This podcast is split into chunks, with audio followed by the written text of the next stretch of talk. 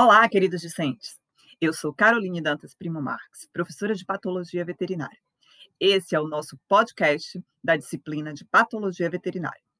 Tenho certeza que vocês já assistiram o Screencast 02, a videoaula intitulada como Patologia do Sistema Tegumentar.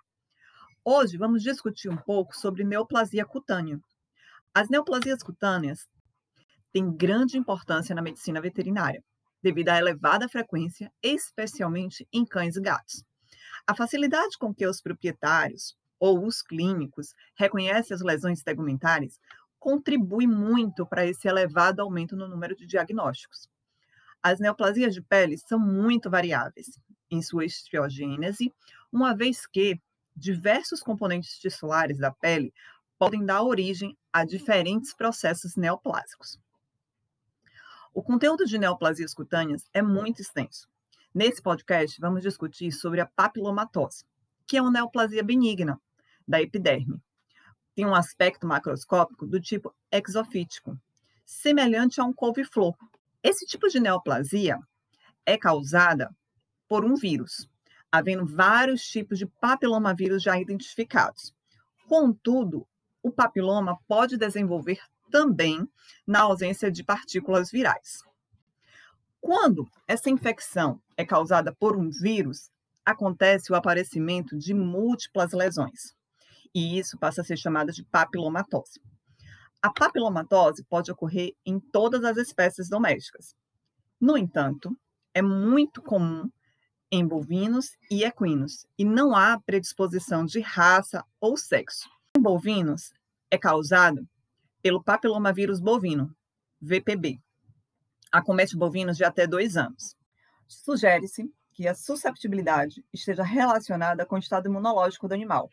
Animais que apresentam imunidade mais baixa e encontram-se em sistemas de criação de confinamento, aumenta muito o caso da incidência, uma vez que a transmissão ela ocorre por contato direto, ou seja, de animal para animal, ou Pode acontecer também por meio de contato indireto, onde a gente encontra assim, alguns fomites sendo transmissor daquele vírus, como é o caso de cordas, bebedouros, cercas e até mesmo alguns artrópodes podem atuar como veiculadores do vírus, como é o caso dos carrapatos e das moscas. As lesões são verificadas principalmente na região de cabeça, tendo uma, uma atenção especial à cavidade oral, uma vez que como a formação de múltiplas lesões, essas lesões elas podem invadir a região da cavidade oral, como bochecha, língua, até mesmo ascendendo para a região esofágica e assim comprometer o animal durante a alimentação. Mas elas também são verificadas na região de pescoço, tetas, região interdigital, o que dificulta muito a locomoção desses animais. Em bovinos, ocorre uma reação ao vírus, produzindo imunidade e, consequentemente, cura espontânea. Em cães, a papilomatose geralmente ocorre em cães de meia idade a idosos. Histologicamente, o papiloma é caracterizado por hiperplasia da camada basal, com grande número de figuras mitóticas. As projeções papiliformes são sustentadas pelo tecido fibrovascular, podem ser observados corpúsculos de inclusão intranucleares basofílicos, mas a ausência desses corpúsculos não é suficiente para um diagnóstico negativo.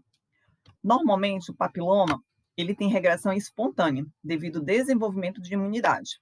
No entanto, pode acontecer a transformação para carcinoma de células escamosas, que tem sido relatado em alguns cães. Inclusive, esse é um tema muito interessante. Bom, galera, por hoje, o nosso podcast finaliza por aqui. Espero que vocês tenham gostado. Gostaria de indicar o nosso texto base para complementação do conteúdo e observe as sugestões de literaturas disponíveis para o enriquecimento desse conteúdo. Abraços e até o próximo.